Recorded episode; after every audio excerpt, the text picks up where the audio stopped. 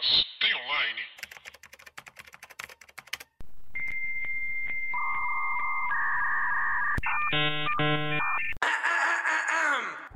E aí, pessoas? Tudo bem com vocês? Eu sou Paulo Andrade, roteirista e redatora. E meu nome é Dali Telefero, eu sou designer cansada, produtora de conteúdo. Está começando mais uma Assim Online. Eu acho que vou mudar, não sei se eu sou mais só produtora de Você conteúdo. só cansada? Eu só sou cansada. Se aposentou, produtora de conteúdo. Onde que é que tava?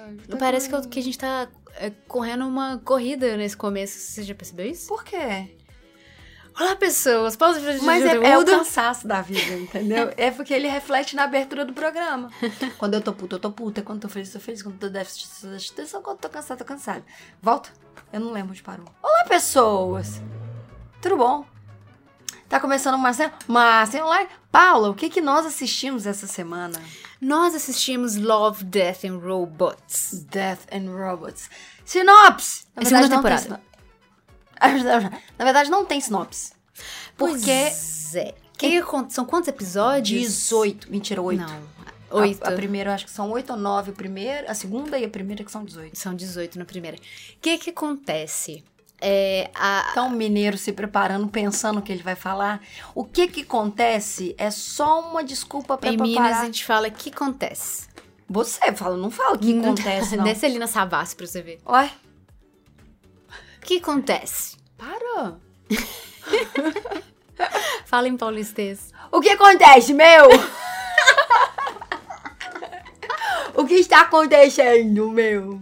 Ah. O que acontece? Hum. Love, Death Robots é uma proposta que ela funciona como curtas. São continhos ali que envolvem um desses três temas. E às vezes nenhum desses três temas. Como tem na segunda temporada, episódios assim. E o que, que acontece? De novo, Hum. a gente vai falar de dois episódios que nós mais gostamos, certo? Certo? Porque são muitos. São muitos. É cada, cada curta. Cada Cada um tiro curta- na cabeça. Não, cada curta dava um episódio, gente. É. Essa é a real. Se- Inclusive, se vocês quiserem isso, conta pra gente. Mas vai. E aí nós vamos falar de dois que nós mais gostamos. No caso, a Thalita escolheu um, eu escolhi outro. Certo? Nós vamos ler a sinopsezinha e vamos falar um pouco Cagar sobre... regra, que é o que a gente faz. Exatamente. Tá, pode começar, Paula. Que eu Você quer episódio- começar pelo meu? Quer- Você quer que eu começo? Acho que sim, que tá É? mais dentro do tema do Hum, amor, morte e robozinho. tá bom. O primeiro episódio, não é que o primeiro, assim, mas eu acho que o primeiro que eu fiquei muito, muito impactada foi o Pop Squad, que em português foi traduzido pra Esquadrão do Extermínio. Uhum. E aí você veio. O que, que você falou do pop? Que talvez seja pop de. É de, de pop, de estourar, que fica muito pesado. Mas faz, sim, faz parte. Ah, inclusive é 18 anos, tá, gente? O Love, Love Death and Robots. Isso, diz muita Isso. coisa. Então, se você tem menos de 18, saiba que você está burlando as leis. e vai ser preso. Mas, né? Só que não, porque você tem menos de 18. Nada acontece hoje. Um esquadrão encarregado de combater a superpopulação vive atormentado pelas consequências do seu trabalho. Essa é a sinopsinha que a gente tem ali na menina Netflix. E é, é, tem uma, uma sinopse bem legal. Uma sinopse não, um resumo do episódio um pouquinho mais aprofundado, que é muito divertido. Divertido, eu falei? Divertido? Que é muito interessante. É, que ele faz o seguinte: em um conto dilacerante sobre desigualdade social, que mistura o cenário de Blade Runner, o caçador de androides, de Ridley Scott, Scott, e Seven, os sete crimes, pecados, porém, capitais, de David fin Flin Fincher.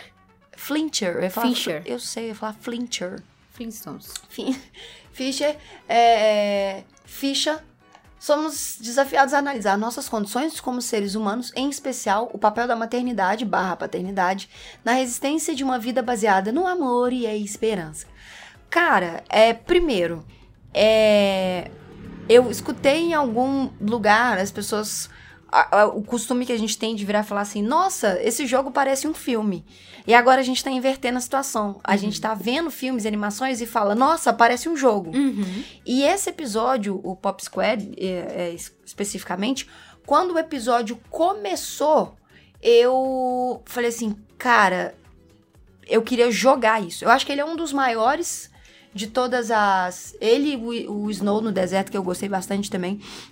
Eles têm 18 minutos, então eles são um pouquinho mais desenvolvidos. A animação. A animação tá pariu, perfeita. velho, a animação, gente. A animação ela é um, um longo cutscene, tipo de The Last of Us 2, melhorado. Eu acho que nas próximas gerações de console, PlayStation 6, 7, por aí, a gente vai, vai ver um desse nível Uhum. que a gente, tipo assim, porque de The Last of Us a gente já corta, cortava pro, cut- pro cutscene já jogando, e a gente não sabia o que que era.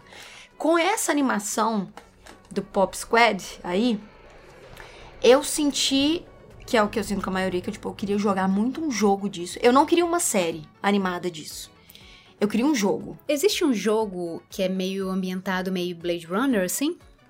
Tem Cyberpunk. Ah, é, Cyberpunk. Ah, é. Que tentaram. É, não, mas, mas o que eu acho mais interessante é porque se o Pop Squad, o Esquadrão do Extermínio, virasse um jogo, a sua dualidade como personagem seria interessante. Aham. Então, talvez pela primeira vez a gente teria um jogo à altura de dualidade personagem, como The Last of Us trouxe. Eu não consigo falar qualquer coisa na minha vida sem mencionar The Last of Us.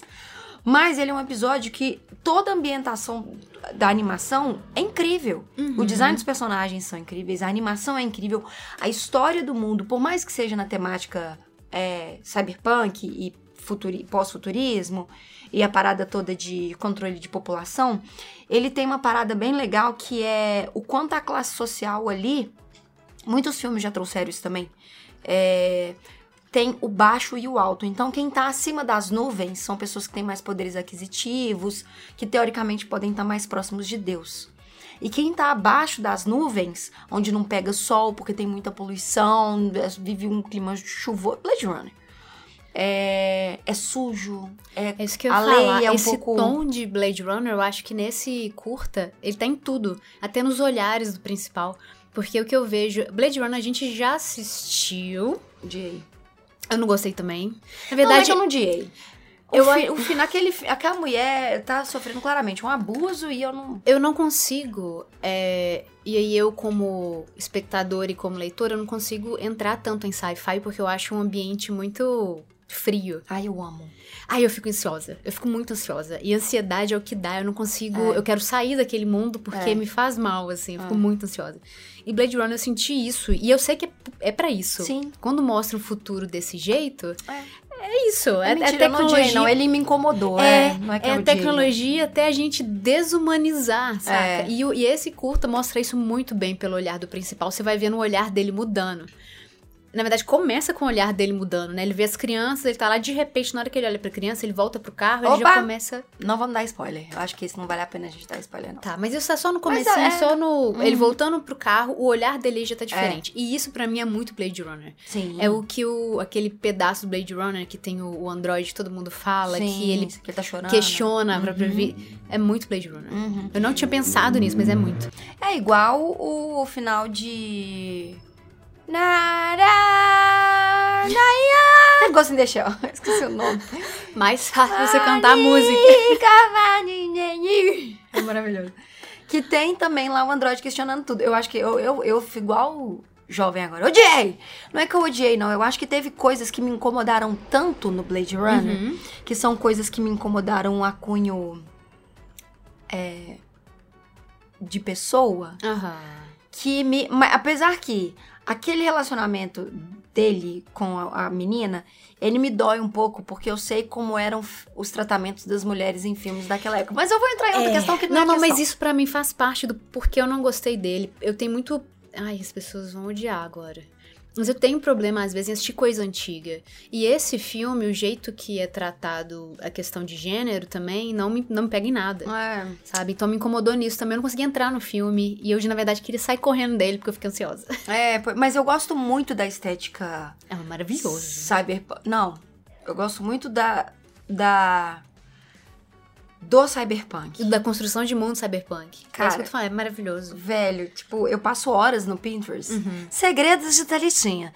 Eu passo horas no Pinterest. Horas, horas, horas. Vendo concepts de personagens cyberpunks. E eu adoro os implantes neurais e Me Fala mecânicos capilares. que existem no cyberpunk. Porque é um, é um transhumanismo Uhum. que ainda não está discutido no mundo, porque a gente Uhum. ainda não, não fala sobre nem direito sobre prótese, agora que tá começando a vir muito startup de prótese, que é, enfim, tá sendo mais acessível. Próteses biônicas. Uhum. E o transhumanismo, ele prega justamente, tipo, por que, que você vai ter um braço normal se seu braço artificial pode ser melhor que seu braço normal? E hoje mais cedo eu tava escutando um podcast que ele falou que daqui a alguns anos o que vai ser legal de assistir vai ser a Paralimpíada e não a Olimpíada. Porque Mas, caramba. os gadgets das pessoas vão estar tão incríveis que o que, que as Olimpíadas não vai ter graça porque tem alimentação humana. E aí As Paralimpíadas vão fico- ser tipo super-humanos? É, super-humanos. De paraplégicos para super-humanos. Vai ser muito incrível. Plot twist. Eu espero estar viva com um implante de coração. Na- até. De coração não, né? Se- Gente, se, se, se alguém quiser me do que colocar num, num pendrive, tá de boa, sabe? Tipo assim, ah, eu tenho Thalita, ela tá num pendrive. Só que nem vai ter pendrive na época, como é que eu já tô atrasada, sabe? Nem existe pen- pendrive mais. Eu vou estar na nuvem, entendeu? É, mas enfim, eu gosto da provocação que o cyberpunk traz Uhum. e reflete e, e- e repercute nisso tudo. E voltando, que virou um episódio de Cyberpunk. Voltando pro, pro curta. Então, no, no mundo, no curta, ele me mostrou justamente isso, assim, as pessoas alcançaram o inalcançável, Que é a imortalidade, que é a né? imortalidade. A gente falou que não dá spoiler, mas a gente não. Enfim, vocês vão. E eles começam a, a refletir sobre o que, que significa essa mortalidade. E eu acho que foi mais incrível ainda, porque no Homo Deus, né, que eu tô lendo agora a continuação do. A continuação não. O livro Pós-Sapiens. Ele questiona se. Ele fala que o que a gente luta hoje em dia não é contra mais a fome, por mais que o mundo ainda tenha fome, Uhum. a fome e as doenças, eles não são as primeiras coisas que as pessoas querem derrotar. É, o que as pessoas querem derrotar é a morte. Então, será que a gente precisa viver 200 anos? Aí ele trouxe uma reflexão, o Yuval, o criador de SAP, só para fechar meu raciocínio, que ele fala, será que a gente quer viver 200 anos? Porque quando a gente pensa em viver 200 anos, a gente pensa só nas coisas boas, né? Pô, vou jogar videogame 200 anos, vou transar 150, porque no final você já pode estar morto, né? Mas, tipo assim, a gente só uh, uh, pesa pro lado positivo de viver muito. Mas o lado negativo de viver muito é o tanto de boleto que a gente vai pagar, isso é por minha conta. Mas o quanto que os governos podem se estender 200 anos. Entendeu? Tipo assim, se fosse na época de monarcas, o que ia acontecer é basicamente voltar na época de monarcas, que são, por exemplo, um uma pessoa pode ser presidente ou um- um- ter um controle de alguma coisa durante 100 anos ou mais, entendeu? Uma empresa pode pertencer a uma pessoa 100 anos ou mais. E isso é perigoso. A nossa noção de tempo muda completamente, né? Completamente. Você vai casar, você vai casar com 30, sendo que você vai viver 200 anos? Você vai passar 120 anos do lado da Isso é mesma muito pessoa? doido se a gente jogar isso pra natureza e perceber como que o tempo pro ser humano já é diferente em relação ao- a, outros bichos e outros bichos é em relação a gente. Você colocar que a gente vai morrer com 200 anos, imagina, tipo, seu Gente, cachorro morre com 15, Com 15. 16. Você perde. eu- Amor, eu tô. Eu tenho 33, eu tô exausta já. Você tá entendendo? Você imagina eu eu pensar que eu tinha mais 127 anos pela frente. Eu ia falar, ai. 127 anos Puta pela que frente. pariu, 127 puta anos que de boleto. pariu. Exato. Enfim, e aí esse episódio é legal porque ele traz todas essas reflexões de um jeito do que significa estar vivo e o que significa ser vivo. Uhum. E de ser vivo, de estar vivo e de ser vivo mesmo. Enfim, gente, é um episódio maravilhoso. Assista, eu tenho certeza que vocês vão querer jogar, que nem eu, esse episódio.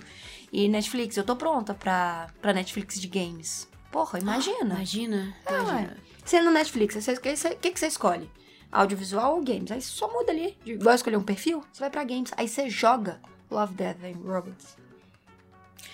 Ou A Netflix não me paga porque ela não me descobriu ainda. fica o convite. Mas Love, Death and Robots, pra mim, tá no top 5 de melhores coisas da, da Netflix. Sim, com certeza. Sim. Com certeza. Essa, essa ideia de ter curtas, ela não é original, mas eu sinto que eu tô lendo um livro de contos, só que com o supra-sumo da animação. Tipo, ai, o que, que é o melhor de animação que a gente tem hoje? É, é o da Pixar lá, o, o Alminha? O Soul? Soul. Soul não chega nem aos pés Não, não, eu disso. tô falando de animação, de destraço e tal. Ah, de qualidade? Isso, de qualidade. Você, é, perguntou se é o melhor? Não, não, eu estou afirmando. O que, que a gente tem hoje de supra-sumo? É? Soul, Ou Mitchell? Porque Mitchell pra mim tá na Mitchell, não precisa Frente. ser um... Spider- Spider-Verse, pra quem não assistiu o Mitchell. Ah, não, mas eu tô, tô falando em, em termos de... Você vira lá, qual, qual é o supra-sumo? Qual que é a lista? Uhum. Soul, Mitchell e Love, Death and Robots. Uhum. O tanto de animação diferente que tem dentro disso, o tanto de... Não, tanto de estúdio que tá tendo a oportunidade de fazer um trabalho artístico, porque em Love, Death and Robots é um estúdio por episódio. Aham. Então, tanto de estúdio... É uma experimentação, É uma experimentação, né? Isso aqui velho. fica bonito, assim. É uma exper- Lógico que a Netflix deve falar, ah, fazer isso, como qualquer produtora cuzona às vezes. Mas a liberdade, eu acho, criativa que eles têm de colocar um traço e falar, ah, eu quero fazer assim, eu quero fazer assado, Quando sabe? você vê, é, cada episódio, nessa temporada que são episódios, é que são poucos episódios, é, é um mais diferente do outro. É que são completamente São diferentes. muito diferentes. Os humanos são diferentes. O design de humano é diferente. A narrativa é diferente, a Sim. história é diferente, é uma Sim. pegada muito diferente. Conta do seu pau. Então, o que eu mais gostei, não tem Love, não tem Death, nem Robots. Pode ter death, se a gente for pensar. Não, ou pode ter love. É porque eu acho que começou a ter essa, entendeu? Essa tipo assim, eu o que, que é gosto, amor? eu não me importei nem ah, um eu pouco. também gosto, porque a gente tem, né, gente burra que quer coisa rápida. Eu tô irritada, gente. Assisti a CPI hoje, eu De tô graça. irritada. Então, eu gostei do Pela Casa, que o resumo é: na véspera de Natal, duas crianças descem as escadas na ponta dos pés para tentar flagrar o Papai Noel. É uma fábula às avessas, só para adultos. É maravilhoso. É o menor episódio Sim, dessa leva de curtas. sim. Gente, O mais direto ao ponto, o mais incrível, eu o mais falei pra disruptivo. Thalita que isso parece um conto do New Gaiman. A gente vai ter que dar spoiler dele. Vamos. I'm, I'm sorry. O Neil Gaiman é um autor britânico que ele... As pessoas conhecem o Nick Game, pelo amor de Ah, Deus. não sei. Então, Coraline, pronto. É, Coraline. Ele, ele é conhecido por fazer contos que são infantis, mas não são infantis. Uhum, Tem uma casca que parece bonita, uhum. de, de fantasia e de fofo, mas é na verdade um tanto de terror embrulhado no, numa, num papel bonito. É a mesma coisa de ganhar um cacto num papel celofane. Né? Que tá embrulhado ali, você não fala o que que é, aí você abraça forte quando você vê, você machuca. É, e- hum, gostei, Gostou? gostei, exatamente isso. Esse conto ficou muito parecido com coisas que o Neil Gaiman escreve. Ele pega muita coisa infantil e do cotidiano e transforma num terror. Uhum. E você fica assim, isso aqui é muito cool, Aham. mas é um terror que se você parar pra pensar, é horroroso. Sim. Esse episódio, duas crianças estão no, no Natal, né? Pega aquele imaginário infantil do Papai Noel que você não pode ver ele, que é secreto, sabe? As crianças não podem ver aquela figura mítica, mas eles vão lá na ponta dos pés porque eles escutam um barulho, tal. Aí eles veem a sombra que é igualzinho do Papai Noel, Uhum. com o saco nas costas, parece que é uma pessoa gordinha. De repente, É só a silhueta, né? É só a silhueta, isso é uma sombra, que é a sombra da árvore Sim. As crianças estão lá vendo, de repente, o copinho de leite lá, o cookiezinho que eles deixam pro Papai Noel, né? Porque lá fora eles dão um lanchinho pro Ah, Papai Noel. Aqui também, aqui, pô. Aqui eles dão um peru de Natal. Olha. que nojo. Me vem uma língua muito escrota. Uhum. E aí você fica assim, what the fuck? A partir daí você não sabe o que vai acontecer. Sim. E aí pega uma ideia que você pensava uma coisa e nunca tinha pensado que um Papai Noel poderia ser tipo um, um bicho Sim. aterrorizante Sim. que parece o Alien. Sim.